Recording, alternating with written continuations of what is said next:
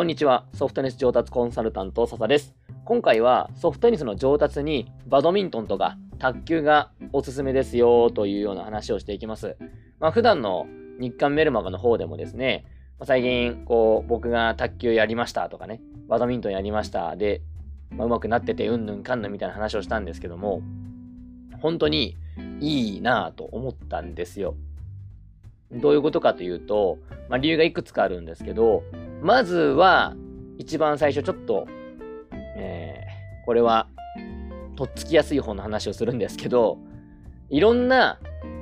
スポーツをやっておくっていうことは、運動能力の向上に、まあ、役立つわけですよね。これはまあよくある話で、テニス上手い人がですね、全員が全員こう、他のラケットスポーツも上手かったりとか、まあ、サッカーが上手かったりとか、そういうわけじゃないんですけど、えっと、トップ選手でも、ソフトテニスは上手いんだけど、バドミントン下手とかね、っていう人も、まあ、いるはいるんですけど、その傾向として、運動能力っていう元の能力が高い方が、やはり技術が身につくスピードも速いよというのはあります。すごい分かりやすくするために大げさな例えをするんですけど、これは、ちょっともしかしたら気を悪くする人もいるかもしれないんですけど、赤ちゃんに、もうまだ全然、あの、四つん這いで這うぐらいギリギリできるけど、2本足で立つとかってことができない赤ちゃんに、その状態で、こう、より速く走るためのフォームうんぬんかんぬんなんて、こうやって動かすんだよ、こうやって体動かすんだよって言って、手取り足取り教えたら上手くなるかって言って、まあ無理がありますよね。それはそもそも能力がないからです。赤ちゃんが人間のね、まだ大人の言葉を理解できる、できないとか、そういう話以前に、体がうまく動かせないわけですよ。その状態で、いろいろ技術、うんぬんかんぬん言っても、まあ、できなく、できないことの方が多いと。まあ、だから、あの、もちろん説明しちゃいけないってことはないんですけどね。説明しておいた上で、まあでも、これは体がうまく動く必要があるから、まずはね、こっち優先してトレーニングだと思ってやってごらんよ、みたいな感じで、まあ、指導者の人だったら、まあ、自信をね、失いすぎないようにね、いろいろこう言ったりはするんですけど、その話は置いといて、まあ、それぐらい、能力がない状態で、技術のコツを聞くっていうのは危険だということです。逆に、下手になってしまったりとか、遠回りになっちゃうと。なんか、フォームを教えてる方がですね、指導者側も教えてる感があるんですよね。理論とか。ここでこの股関節の内転を使うことによってとかですね、プロネーションがうんぬんかんぬんとかね、サーブとかね、えー、ここで、あの、ね、この手首がうんぬんとか言った方がですね、説明してる感があるので なんか教えてる、こう、達成感みたいなね、ものは出ちゃうんですけど、あの、よっしゃ説明してやったぜっていう、この自分の達成感と、実際に選手が伸びるかどうかっていうのは、まあ、あんまり関係ないって思っておいた方がいいかなと、個人的には思います。はい。今は、あの、技術云々より体を動かす時もあるよねっていうのはね、えー、もちろん理論の説明してもいいんですけど、まあ必要な時、必要な言葉を必要なタイミングで言うっていうのが大事なことかなと思います。はい。まあ、ちょっと指導者チェックな話になっちゃったんですけど、まあ一個はね、いろんな運動をやってた方がまあ基本的に運動能力の向上にはつながります。ですので、バドミントン、卓球みたいなね、違うラケットスポーツっていうのはとっつきやすいかなと思いますね。はい、っていうのが一つ。もう一個、えー、単純に、えー、まあ、同じラケットスポーツなので似てるところがあるんですけど、やっぱり。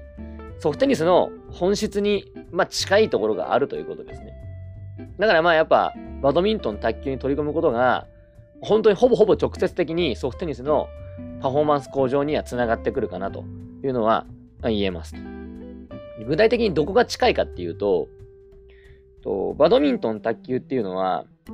コートが狭いんですよね。ソフトテニスとか公式テニスに比べると狭くて、狭いということはどういうことかっていうと、自分が打った後に、まあ、返球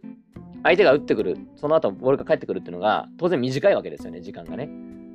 まあ、フォームについてですね、細かく考えてる時間が、まあ少ない。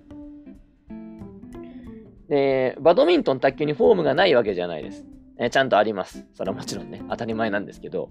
まあ、どういうスタンスの方がいいよとかね。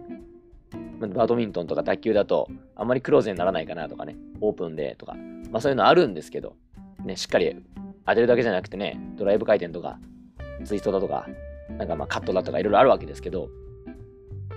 えー、それ、その技術で同じフォームで全てのボールを対応しようなんていうのは、卓球とかバドミントンは、まあ考え方としてそもそも出ないわけですよ。そんなことしたら逆に対応できないから。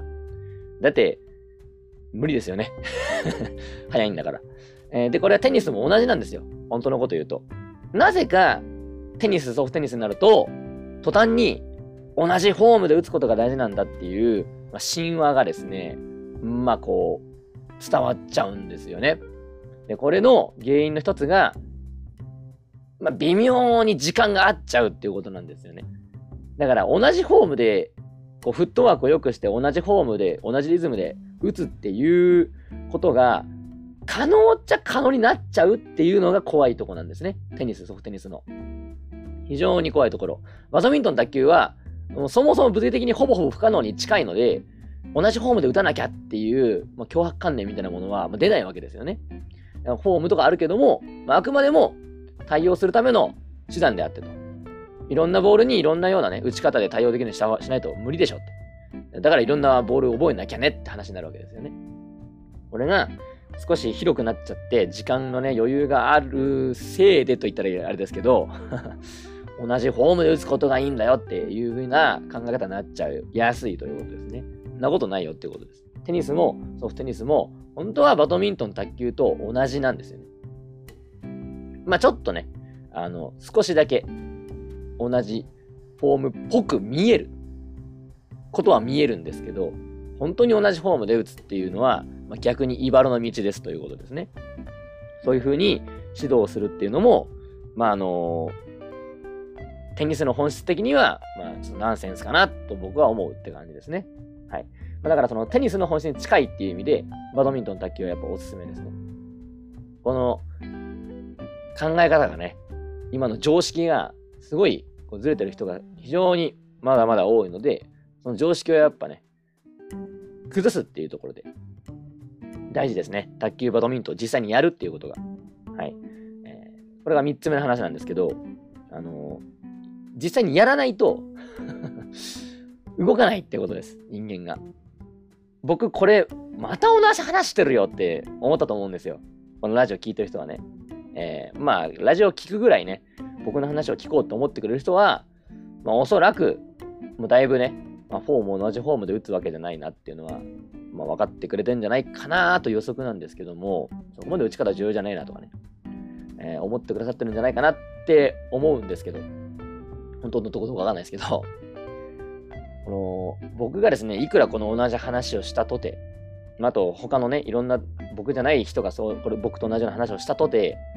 まあ80%、90%の人間は変わんないんですよ。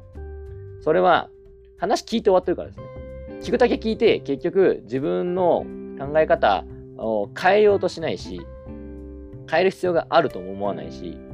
えー、最初のうちはやるかもしれないけど、そのうち2、3週間経ったら、いつも通りの練習して、いつもと同じ意識で、いつもと同じ練習して、えー、まあ、変わらない状態にまたなっちゃうってことですよね。こうテニスの話を聞いて、テニスの練習を意識変えてやるってことはもう大事なんですけど、まあ、なかなか同じ練習メニューやっちゃうと、あ、同じフォームで打つことが大事なわけじゃないんだって思ってもですね、今までずっと同じフォームとかで打つことが大事だとか、フォームを意識することが大事なんだって思っている人がですね、考え方変わらないわけですよ。変えたくない。それを、バドミントン、卓球っていう、まあ、ある意味、テニスと似てるけど、テニスじゃないよ。これ遊びなんだよっていう風な、そういう、あの、なんて言うんですかね。後ろ盾がある状態というか、別にこれはいいんだよって。ごちゃごちゃにむしろするんだよって。しなきゃダメだよぐらいのね。あの、常識、むしろ崩してくださいよぐらいの、あの、崩しやすい状態にするっていうのがね、いいんじゃないかなと思うということです。はい。こうまあ、本当は、